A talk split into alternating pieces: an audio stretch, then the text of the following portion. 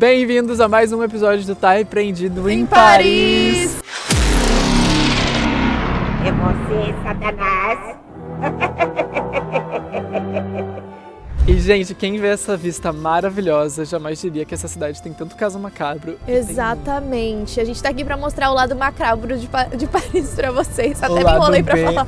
O lado B de Paris. E assim, eu não sei se tu vai ter estômago pro meu caso desse episódio, porque é um caso bem chocante. Depois daqui a gente vai dar uma passeada, eu vou te levar num lugar surpresa que eu não sei se tu tá preparado. Eu não tô preparada, com Eu certeza.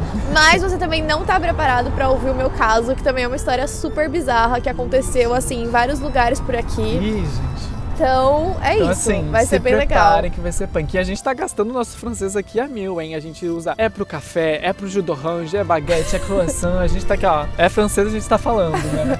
É verdade, gente. E pra poder se preparar, pra poder falar todas as línguas possíveis, francês e tal, a gente usou o aplicativo da Babel, que é super simples de usar. Lá vocês podem aprender todo o idioma que vocês quiserem. Tem pelo menos 14 línguas diferentes. É. Eu tô fazendo bastante francês e alemão, mas tem espanhol, tem inglês, tem russo, Tem italiano, tudo que tem vocês tudo que quiserem. vocês quiserem lá. Exatamente. O aplicativo é super simples de usar, é só vocês cadastrarem, logarem lá, que daí tem as lições desde o iniciante até o né, mais Avançado.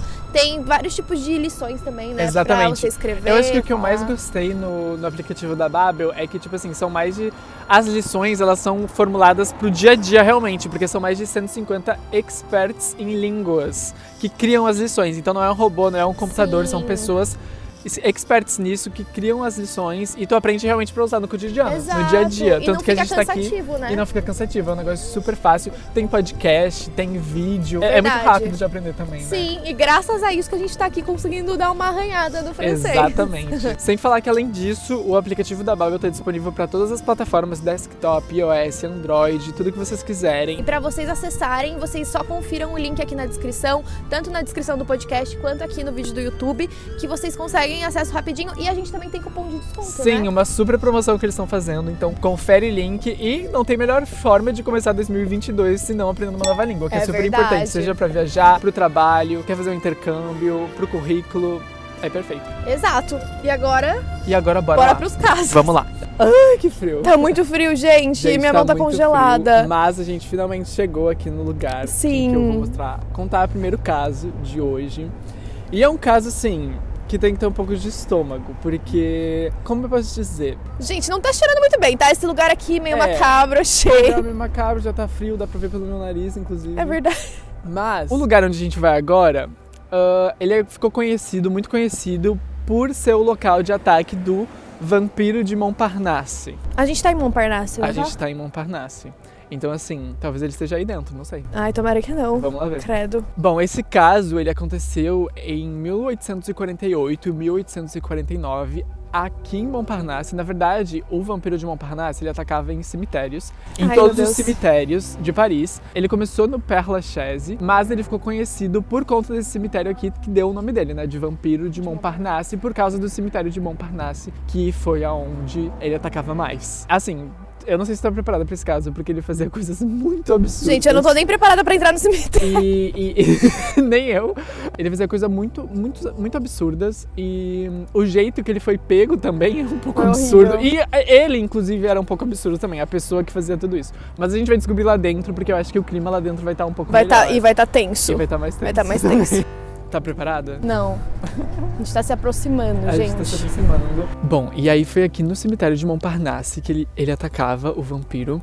E basicamente o que acontecia? Ele. Ninguém conseguia encontrar ele, tá? Eles aumentaram os guardas, eles colocaram cães de guardas aqui no cemitério, né? Farejadores. E o folclore, né? A lenda conta que até os cães tinham medo do vampiro de Montparnasse. Que, tipo, ele se via, via vultos entre as lápides, que ele meio que, tipo, nem andava direito, ele meio que voava assim sobre o chão, sabe? Credo. Deslizava pelo vento. Mas ele cavava essas lápides e aí tirava Então, o que, que acontecia? Ele atacava sempre de madrugada, por isso que ele ficou conhecido como vampiro. Uhum. Ele cavava as lápides, teve uma noite que ele cavou mais de 15 lápides. Ele abria os corpos e comia No cemitério mesmo? no cemitério. Então, assim, Ah, então não era tipo 100% decomposto, eram as pessoas. eram as pessoas que tipo, ele já recém- sabiam que, que ele já sabia que tinham sido recém-enterradas. Ai, nossa, que E aí a cena na manhã seguinte era horrível, porque os guardas não encontravam nada de madrugada e na manhã seguinte eles sabiam que o vampiro tinha atacado porque tinha um monte de corpo jogado, Sangue, sangue com marca de mordida. E no início eles acreditavam que realmente era um vampiro, que realmente era um ser mitológico Aham. que, que fazia tudo isso. Também, né, gente? Pra ser esse absurdo, como que pode ser uma pessoa É, normal? não, tem que, ter um, tem que ter um estômago forte, Com eu certeza. diria. E outra, ele nem, tipo, ele mordia, nem pra trazer Ele uma mordia. faquinha. É, amiga, daí é um pouco, é um pouco de preparação Ai, demais. gente, é. Bom, e assim, e ele atacou por diversos meses, mas teve uma noite em específico em que tudo começou a ir por água abaixo, né, pra esse mistério do vampiro de Montparnasse, porque ele foi pego e foi por causa de uma jovem, uma menina muito jovem que tinha falecido e a família fez o enterro dela aqui, né? E ela era super jovem, o pai, a família, né, foi, enfim, um luto enorme pra família e tudo mais. Só que na manhã seguinte do enterro dela, ela hum, foi desenterrada, o corpo foi encontrado naquele estado que eu comentei Ai, anteriormente. coitada, que horror. Horrível. E hum, o pai dela foi considerado o suspeito número um do crime. Meu Deus. Mas ele tinha um álibi muito forte, então ele logo foi solto. acho que Imagina como ficou, deve ser tipo, pra ele, né? é. Tipo, a filha é desenterrada e ainda ele é acusado. Exatamente, deve ter sido muito triste. Mas esse foi o começo do fim, porque eles decidiram fazer uma armadilha pra pegar o vampiro de Montparnasse aqui no cemitério, que tem a ver com as paredes do cemitério. Então a gente vai lá visitar Boa. as paredes pra dar uma olhadinha em como eles fizeram isso. E eles ainda Claro que não- achando que era um ser sobrenatural e não uma pessoa. Exatamente. Foi no corpo dessa menina que eles descobriram que era uma pessoa e não um ser sobrenatural, porque eles conseguiram identificar os dentes de pessoas. Ah, tá. Arcada humanos. dentária. Arcada E, é- dentária. e se fosse com a tecnologia de hoje, ia ser até mais fácil pra poder pegar ele, né? Exatamente, mas né, era em 1800, então É. era um pouquinho difícil. Mas, então a gente vai ver as paredes agora. Claro que eu não sei se são as mesmas paredes, É. porque faz bastante tempo, mas a gente vai lá pra mostrar pra vocês e descobrir como é que ele foi pego aqui no cemitério de Montparnasse. Gente, quando a gente tá chegando nos muros, a gente tá dando uma olhada nas lápides. Nas lápides. Tem muita lápide bonita aqui, Sim. meu Deus. Tem até um sobrenome do meu avô, Chevalier. Ah, ui, chique, chevalier. né? Gente, pelo amor de Deus. Tem várias bem montadinhas, tipo umas casinhas. Assim. Exatamente. Inclusive aqui ah, foi enterrado a Simone de Beauvoir Ah, sei. aham, e o Jean. Paul, Jean Paul Sartre, Aham. que era um filósofo também, né? O marido Sim. dela. Nossa, Eles estão é- enterrados aqui nesse cemitério. será que esse é o maior de Paris ou não? Não, o, o maior é o uh, Lach- Lachaise. É o Père Lachaise, eu sempre Ah, tá. erro esse nome. Aham. Mas esse é um dos grandes também. Sim, É. lembrando, gente, que, é que a gente vai falar sobre isso depois, mas aqui em Paris teve bastante problema com os cemitérios, porque normalmente eles ficavam nas igrejas. E aí eles começaram a ficar sem lugar pra enterrar Sem tanta gente, enterrar principalmente tanta gente. por conta da Revolução Francesa. Exatamente. Muita gente Guerras morrendo. e tal. Os cemitérios todos lotados e aí começou a se espalhar a doença. Mas Sim. isso é um outro episódio. É, Paris é um grande cemitério, na verdade. É, é, é exatamente. Pior que é. Eu acho que se de repente a gente viesse aqui no verão, estaria um pouco menos macabro. É verdade. Porque olha isso. Olha essas árvores. Gente, E aí do filas nada, do nada passam uns corvos, um- um- uns bichos que ficam. Sim. E o É tempo muito tá, macabro. tá bem no. Tipo, tá, o céu tá cinza, né? Então É. tá bem, bem bizarro. Bem bizarro. E é mesmo. tipo um corredorzão, pra quem não tá vendo o vídeo, né? É um corredorzão de árvores sem folhas nenhuma. É. Não podia ser um lugar melhor pra fazer o episódio do Tá Com Repreendido, né? certeza, pra começar, né, bem esse ano de Pra 2022. começar bem em 2022. Olha esse túmulo. Gente, que legal! É uma escultura de um Muito pássaro. lindo. Muito diferente Muito. dos outros também, né? Exato, nunca tinha Nunca visto tinha nada visto. assim num Eu também cemitério. não. Eu também não. E embaixo tá escrito A mon ami Jean-Jacques, un oiseau qui s'est envolé trop tôt. Gostou do meu francês? Francês, gente, Graças a isso. graças a certeza. Inclusive, clica no link que tá na descrição do vídeo, que lá Sim. vai ter um super desconto pra vocês, uma super promoção. É, gente, a gente veio pra Paris se preparando com a Babel pra poder falar um pouquinho de francês. E a tradução, né, da- dessa frase é.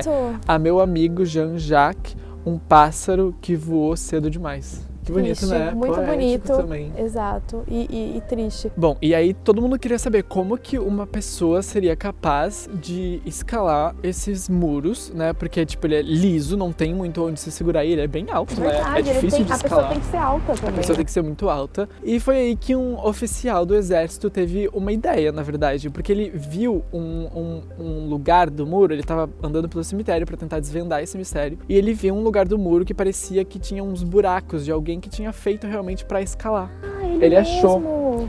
Ele achou. E aí foi aí que ele viu a possibilidade de ser uma pessoa escalando o muro durante a noite pra visitar os túmulos. Uhum. Né? Não visitar, e sim Fazer fazer aquela coisa horrível.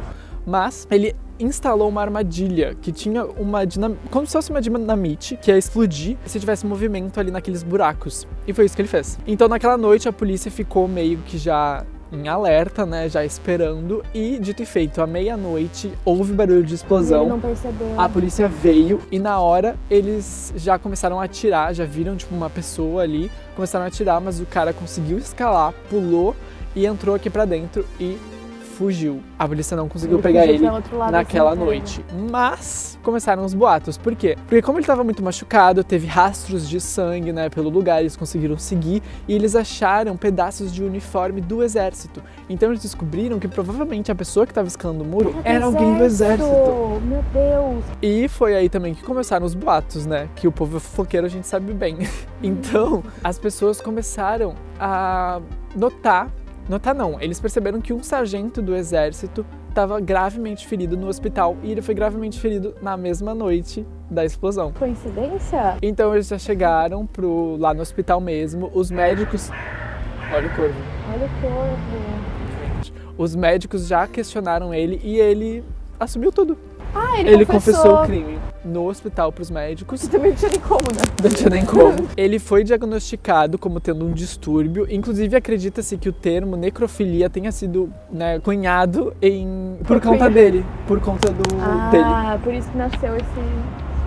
Mas necrofilia não é quando a pessoa tem relações sexuais com o cadáver? Então, é que ele também ele tinha uma Ele também- obsessão por ah. cadáveres. E aí ele explicou também como que isso surgiu. Foi uma noite em que ele tava com uns amigos e tava acontecendo um funeral no cemitério e ele viu o corpo. Ele contou, né, que foi naquele momento que despertou um desejo maluco nele, que ele teve que ir direto pra casa e naquela mesma noite foi o primeiro ataque dele. Ele pegou uma pá, esperou ficar bem de pessoa. noite, foi essa mesma pessoa. Esperou ficar de noite, foi no cemitério, cavou o corpo e foi aí que tudo essa obsessão, né, pelos corpos e pela morte começou. Ele foi preso por um ano porque ele foi diagnosticado, né, com esse distúrbio. E foi isso, basicamente. Depois ele se mudou pra Avres, acho que é Avres, o nome na da França cidade, mesmo. aqui na França mesmo. Ele morou lá durante o resto da vida. Não se teve mais nenhum caso de hum, Ele violação parou. dos túmulos na cidade dele.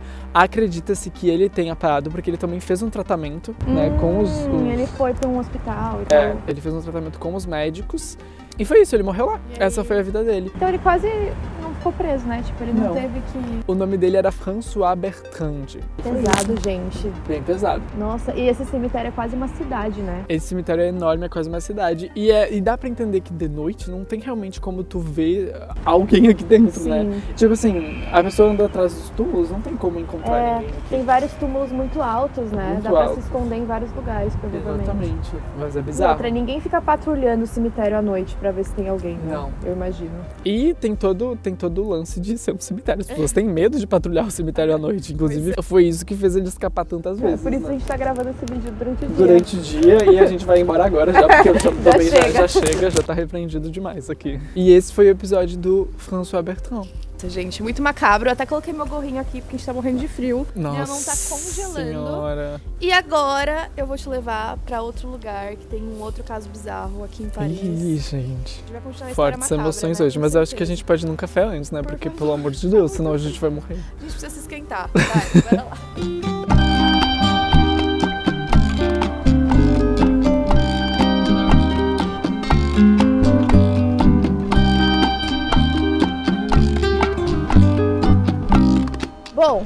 eu trouxe o Matheus em um bairro aqui de Paris que chama Marais, porque aqui foi o local onde um serial killer de Paris atuou. Inclusive foi um serial killer bem famoso. E o mais curioso disso tudo é que esse caso não tinha solução há 35 anos e foi solucionado nesse ano de 2021. Mentira! Agora em outubro. Pera, mas o cara tá vivo solução. ainda ou não? Bom, ele não tá vivo, mas não porque ele já tinha morrido. Eita! É.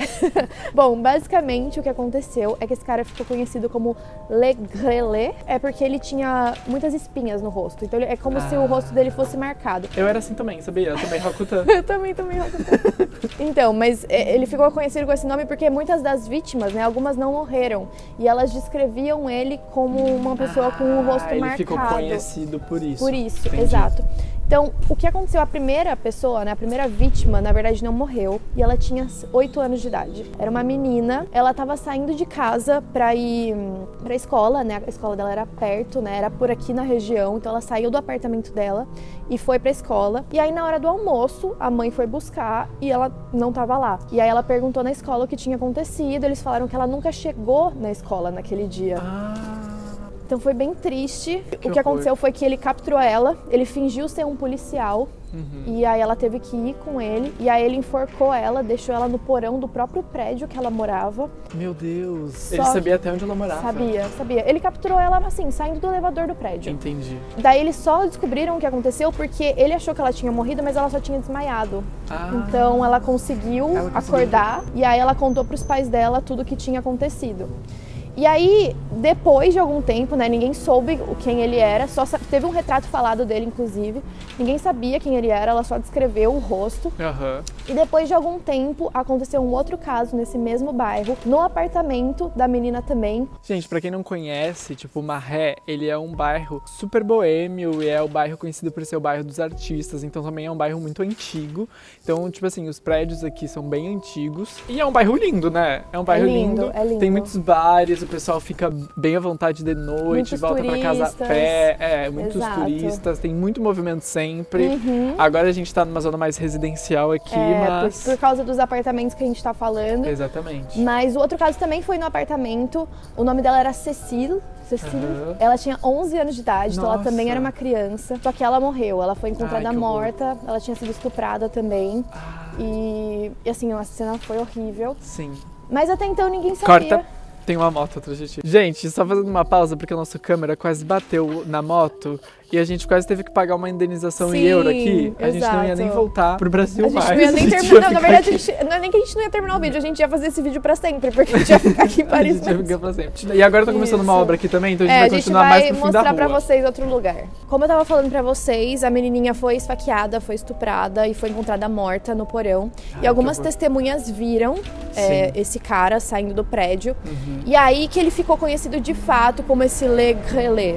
Entendi. Por causa das testemunhas, e aí foi se repetindo, então a polícia já começou a perceber que provavelmente Era era, um serial pessoa. killer. aham. E aí depois ele invadiu um outro apartamento, dessa vez de uma mulher de 20 anos, e aí ele matou, eh, ele matou, estuprou ela, esfaqueou, e ele também esfaqueou e matou o cara que trabalhava pra ela na casa de 38 Ai, anos. tinha mais gente Tinha mais uma junto. pessoa, então ele teve que matar, porque até então o modus operandi dele eram mulheres mais Sim, novas. sempre. Mas como ele tava na casa, ele também acabou morrendo. E, Foi. e foi horrível. E nesse caso, ele ficou torturando os dois, tanto com uma faca quanto com um cigarro aceso. Então ele ficou conhecido por causa do cigarro aceso também. Meu ele Deus, ele era muito perturbado. Sim, bem perturbado. Bom, gente, esses prédios todos nesse bairro eram mais ou menos desse estilo. Vocês conseguem ver que é fácil de escalar também, É tem umas grades É que verdade. você pode subir. E todos foram aqui pela região. Então, provavelmente era algum desses prédios que a gente tá aqui, de todos esses casos.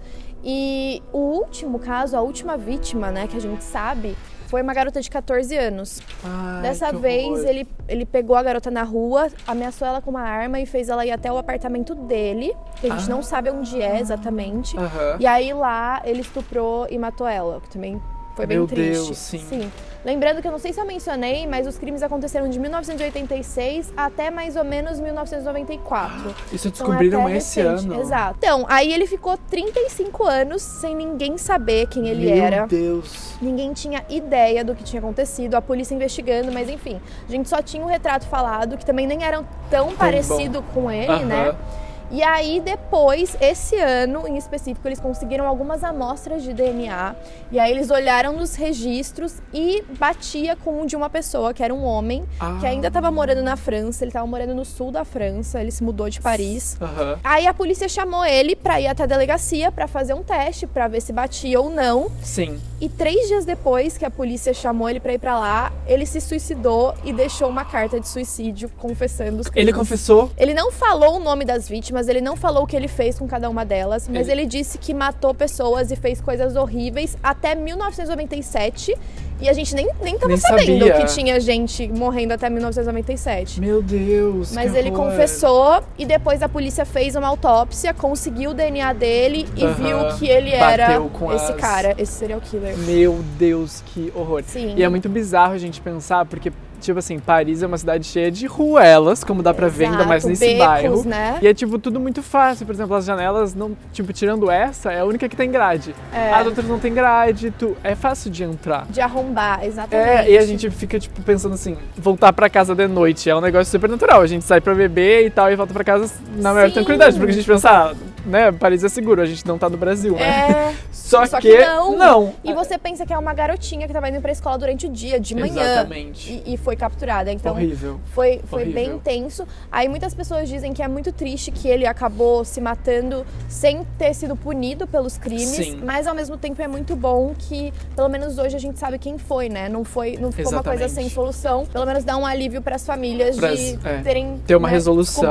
e, o e saber. Exatamente, por mais que não tenha a justiça não tenha sido feita, né? Uhum. Pelo menos eles têm mais informações do que aconteceu. Exato. E esse caso nem era tão famoso, ele ficou muito famoso esse ano em específico, porque, Porque daí saíram várias notícias de um crime solucionado, porque vocês sabem que é super difícil depois É, de tanto tempo, Depois né? de tanto, quanto mais tempo, mais difícil Quanto é. mais tempo passa, mais difícil. Que horror. Sim. Nossa. E eu acho que muito provavelmente a gente só descobriu que era ele de fato porque ele confessou. Porque É. às vezes se a pessoa tivesse Não ia ter como ter a morrido, certeza. talvez a polícia não ia ter ido tão atrás. Exatamente. Não ia ter como ter a certeza se ele não tivesse confessado nas cartas. Exato. Como é que ia exato. provar, né? Bom, gente, esse foi o segundo episódio do Tá Repreendido aqui em Paris. E fiquem ligados que vai ter mais episódios por aqui. Se inscreve no canal, segue a gente, segue a gente Exato. no Instagram. Quem tiver relatos de coisas sobrenaturais e bizarras que aconteceram, Manda pra gente. manda pra gente no tá. E é isso. E é Aguardem isso. mais vídeos Beijo. locais. Até a próxima. Até.